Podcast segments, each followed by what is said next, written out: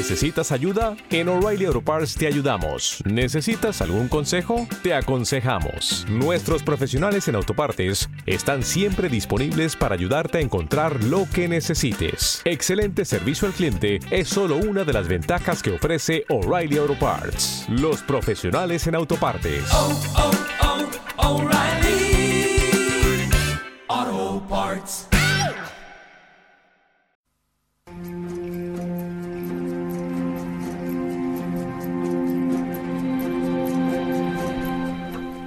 En la última entrega vimos cómo se homogeneizaba de a poco a la humanidad. En esta entrega lo que vamos a ver es la visión global que adquiere la Tierra y cómo se perfila para sus nuevos desafíos y sobre todo cómo funciona el dinero, que es una de las historias mejor contadas.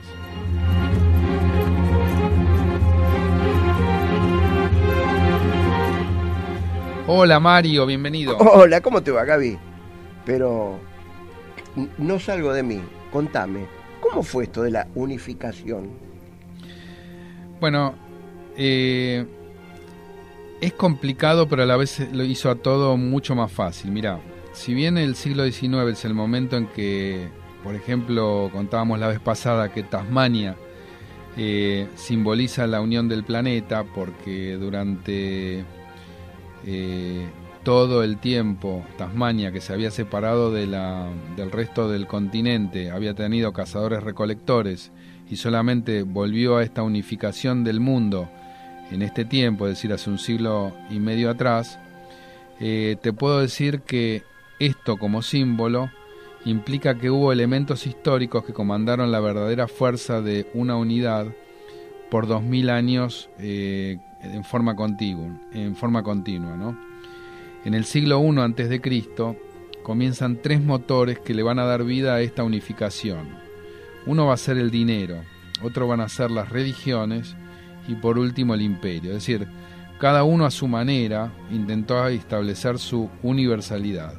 Los mensajeros fueron los comerciantes, los conquistadores y aún los profetas. Upa, upa, esto se pone cada vez más interesante. Ahora, ¿con cuál vas a empezar de los tres?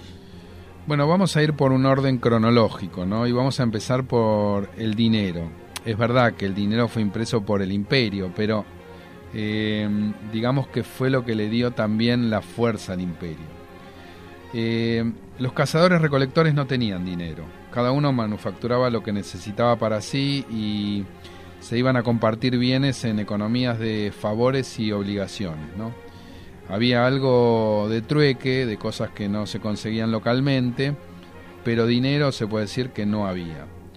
Eh, la revolución agrícola hizo algo similar con sus pequeñas comunidades, pero con la estratificación, es decir, la, especialización de las personas eh, en det- determinadas capas eh, laborales, hizo que había que saber, saber dónde ir a comprar las sandalias o dónde se consigue el hierro o dónde se consigue el pescado o dónde se consigue algún elemento en lo cual uno no se ocupaba. Es decir, esto produce un flujo y una construcción de una convivencia y así comienzan las redes y el comercio entre las distintas aldeas. Ya no es ir a una dirección, sino a muchas direcciones. Esto es lo que forma la red. Entonces, ¿qué pasa cuando esta, esto se convierte en múltiple y entre extraños? Ahí hay un problema, digamos. La práctica del trueque se ve limitada. Así como comienza entre conocidos y referidos, todo tiene un límite. Hay que ampliar la fe y esto hay que pensar en que hay que mover las montañas. Y entonces hay que, sobre todo, conocer a los que la practican, a los especializados, eh, y sobre todo conocer el precio relativo de cientos de otros precios. Es decir, la formación de precios también es importante y es lo que, viene con la, construcción del dinero. Como te das cuenta, ya te estoy diciendo que estoy hablando de un, eh, una construcción eh, de un de lo que sería una formación de precios que es lo que va a dar la formación del dinero. Por ejemplo, si es zapatero tiene que saber cuántas manzanas, manzanas, pieles o ovejas va a poder conseguir haciendo determinada cantidad de zapatos. Eh, si va a ser herrero, va a tener que conocer el precio de las verduras o cuántas verduras puede conseguir. Eh, si es un escriba, cuántos documentos va a poder conseguir y, cuántas cabras van a, van a equivaler. Es decir, cada uno tiene que saber lo que vale por el otro. Pero además está limitado por la necesidad del momento. Es decir, si, si de repente vos necesitas un, un divorcio eh, más que un zapato, o necesitas una lechuga más que un pescado, todo tiene que encajar en ese preciso momento, lo cual hace que esta red sea muy muy complicada. Entonces hace el, al trueque muy difícil. A su vez, los otros también tienen necesidades coyunturales. Entonces arma un lío bárbaro, porque vos lo mirás desde tu punto de vista, pero los otros también tienen necesidades y todo debe encajar. Entonces hubo, hubo sociedades que lo iban resolviendo con que trabajá lo que podés, recibí lo que necesitas, como por ejemplo los incas o la, Unión Soviética en su momento. Pero esto se tradujo en que la sociedad fue trabajar lo mínimo y recibí lo que más puedas. Entonces fueron una especie de fracaso y que va a ser resuelta únicamente con el dinero, es decir, la llegada del capitalismo a, nuestra, a nuestras culturas que lo quisieron combatir. Así de una vino así de una, de golpe. Bueno, esto se creó muchas veces y en varios lugares, no es que vino y el dinero se quedó en, la, en el primer intento, fue más una revolución mental que tecnológica. Esto es una nueva eh, realidad intersubjetiva, que es lo que habíamos hablado en los primeros capítulos, porque existe solo en el imaginario y es intersubjetiva porque si yo no quiero adherir a esa, a esa creencia, eh, va a seguir siendo igual porque la gente cree en eso. Es decir, hay una cuestión de fe general que excede a mí. Es decir, no es la moneda o el billete, es cualquier cosa que sirve para intercambiar objetos y servicios, eh, lo que sirve para comparar los otros bienes y para acumular riquezas. Nació antes que en la, que lo que conocemos la forma de, de dinero. Para darte una idea, hubo conchas, ganados, pieles, granos, sal, tela, eh, papeles que hacían las veces de pagarés, caurís. Eh, el caurí fue una moneda, por ejemplo, que estuvo hace 4.000 años en África, en Asia, en Oceanía y llegó eh, hasta el siglo pasado en Uganda. Se usaban los cauríes, que son unas conchas marinas. En las cárceles se usan los cigarrillos. también en los campos de concentración se usó, como por ejemplo hay testimonios que dicen eh, que en Auschwitz un, pan costaba 12 cigarrillos, un litro de alcohol 400, para combatir las enfermedades más eh, inmediatas. Hoy es raro hablar de monedas y, el billete también se está en vías de extinción porque son todos em, transacciones de datos electrónicos que vuelan entre los servidores en países adelantados se usa el cash en volumen solo entre, entre ladrones. En otros países, eh, como por ejemplo el nuestro, todavía hay un buen volumen de, de transacciones en cash. Pero esto se va, se tiende a extinguir. La gente cree en el sistema de datos y por eso tiene fe que si hace una transacción es real. Y esto es muy práctico porque además le podés seguir la pista al dinero, eh, ya sea por un inconveniente o por una felicidad, pero la, eh, seguir la pista es fundamental. Entonces, como todos quieren el dinero, lo buscan y así es fácil eh, deshacerse de lo engorroso que es saber todo acerca de los precios relativos que, que vino con el trueque. Y entonces el dinero es, un, es una historia de éxito. O sea que el dinero se puede convertir en cualquier cosa. Bueno, casi, ¿no? Porque te compra una matrícula, te compra una lealtad, te compra una salvación. Eh, hay una historia interesante de las prostitutas del siglo XV que compraban indulgencias en la iglesia. Es decir, con, con eso, con el dinero compraban sus perdones, ¿no? Sus indulgencias. Eh, también sirve para almacenar bienes, ¿no? No se puede guardar eh, todo el tiempo eh, no se puede guardar un bien como el tiempo o un bien como la belleza o las frutillas por mucho tiempo o granos que ocupan mucho, mucho lugar. El dinero te lo resuelve. El papel billete o las conchas pueden ir a una caja fuerte y con eso eh, tenés salvado el problema de almacenar todas esas cosas. Los bits, que son los datos, eh, directamente son ideales porque no ocupan en absoluto lugar, ¿no? Eh, alguien acaudalado en propiedades solo lo resuelve con dinero. Vende una propiedad, le dan cauriz o, dinero y listo. Es decir, se convierte, se almacena, se transporta con esa facilidad y de un, un modo económico, que no es poco, y así es como también ayuda a que tenga éxito. Por eso las redes se potencian y los mercados se van a dinamizar. Todo esto es gracias al dinero de esa forma. Bien, bien. Ahora contanos cómo funciona. Bueno, el valor no es intrínseco del dinero, digamos, químicamente no vale mucho, uno no puede hacer muchas cosas en realidad con ese material que hoy día lo vemos como un papelito de color. Es real en nuestra mente, es decir, en nuestro imaginario, es una gran construcción psicológica. Eh, ¿Cómo es que nos movemos por un pedazo de papel de colores? Bueno, todos nos movemos por esta confianza cuando se creen invenciones de la imaginación que son aceptadas eh, colectivamente.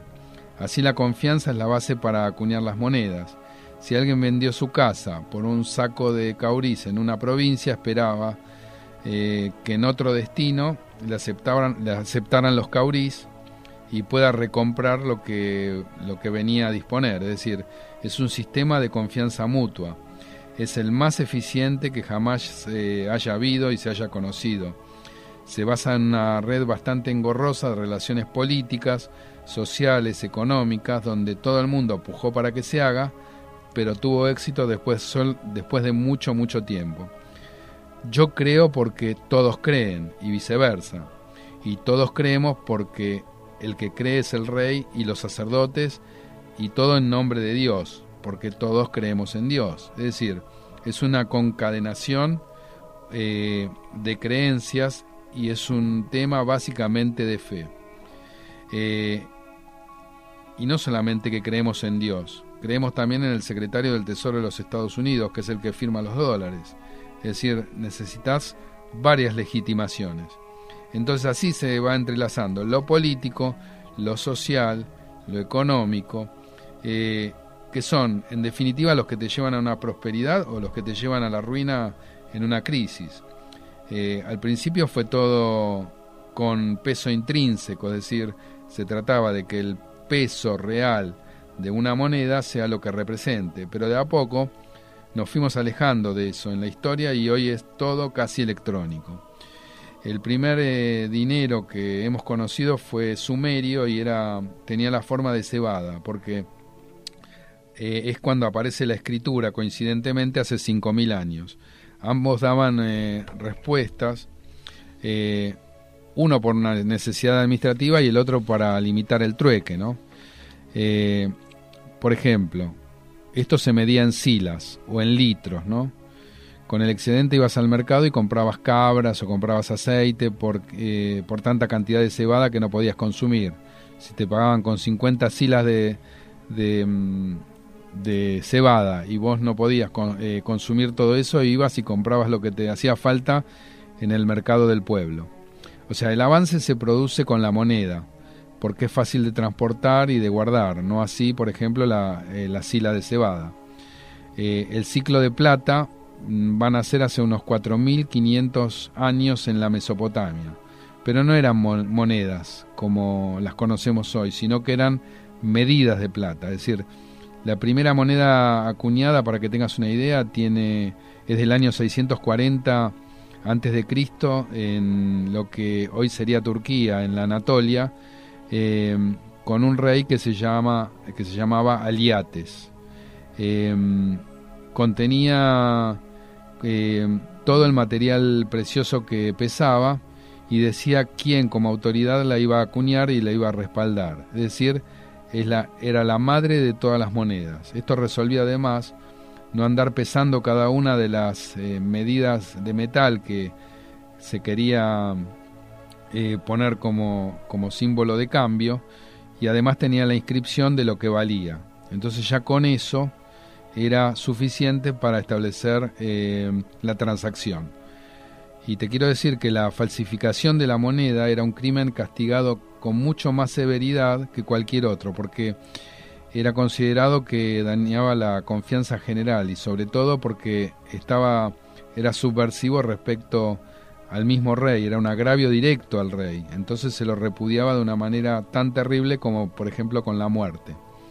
Porque confiar en el rey es confiar en la moneda y viceversa, es decir, así colabora la gente completamente extraña. Alguien puede tomar una moneda, tomarla como cierta porque está creyendo en el rey y en el otro, en el prójimo, porque todos creen en lo mismo, otra vez, este círculo virtuoso de la creencia, esta, esta jerarquía imaginaria, ¿no?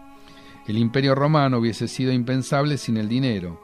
Eh, ¿Cómo hacía sino para recaudar y, distribuir los salarios en sacos o mercancías o, sacos de, de, cebada o granos o tela? Hubiese sido prácticamente imposible. Bien, ahora decime, ¿cómo era el dinero en el mundo?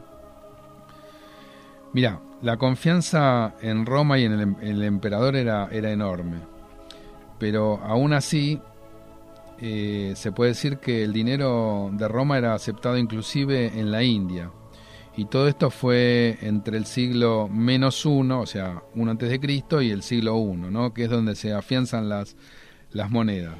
Todos confiaban en el emperador, que vos fíjate que hasta los mismos propios, los, eh, los propios reinos locales, eh, ponían la imagen, aunque no sean parte del imperio, ponían la imagen, o, que tenían la chance de poner al, rey local, ponían la imagen del emperador, porque pensaban que con eso él iba a darle más fuerza y más fe a las personas que iban a eh, tener transacciones con eso. Así el denario, denario, ese es el nombre, se convierte en el genérico de las monedas. Eh, hoy día el dinar es el nombre en casi 20 países China tenía un sistema un poquito distinto, ¿no? porque usaban el bronce y usaban lingotes de plata y lingotes de oro.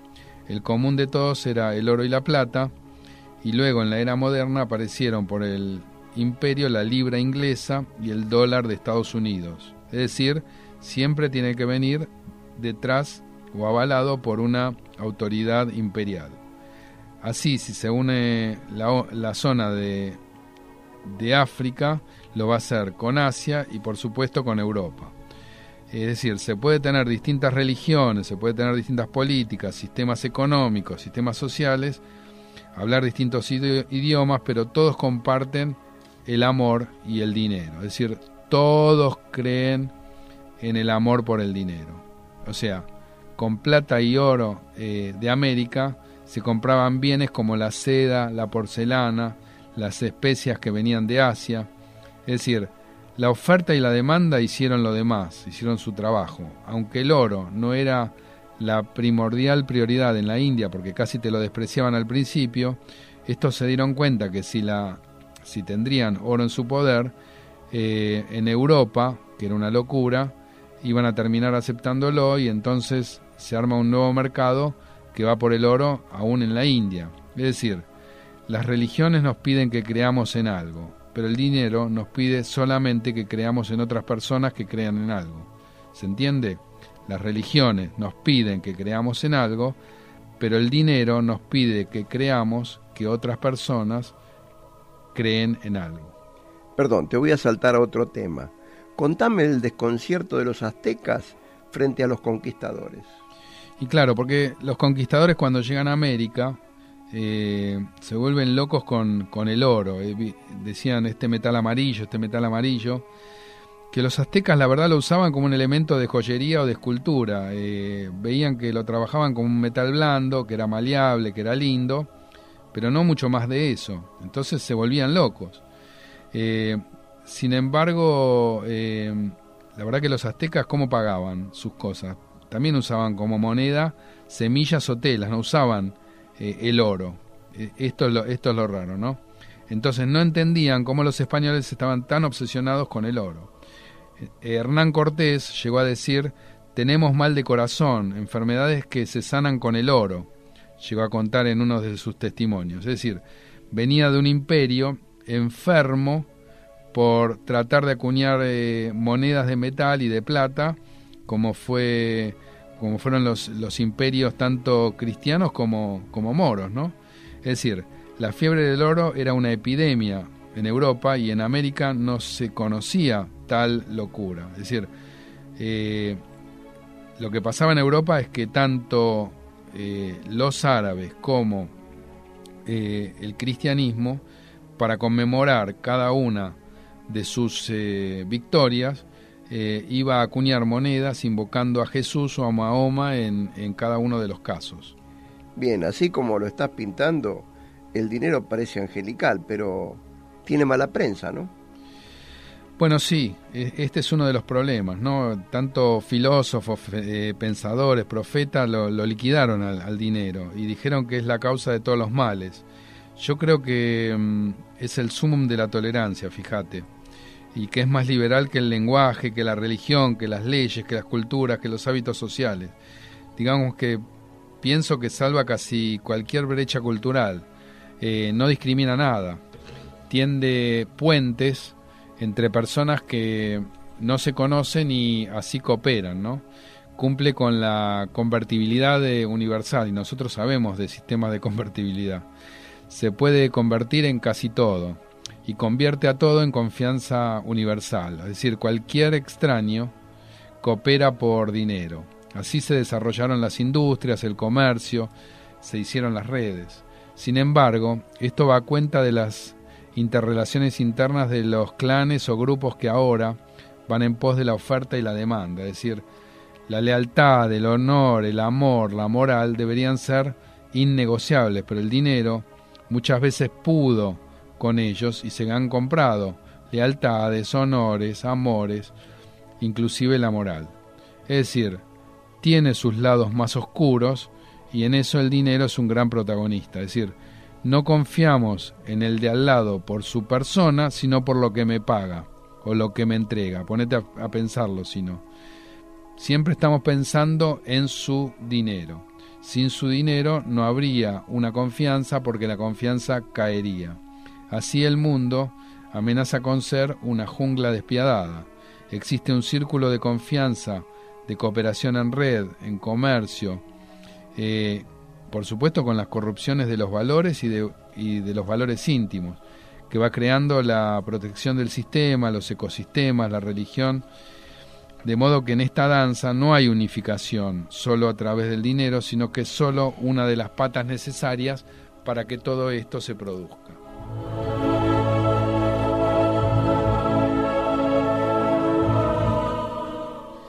En el próximo capítulo vamos a ver cómo hay otras visiones imperiales que contribuyen a la unificación de la humanidad.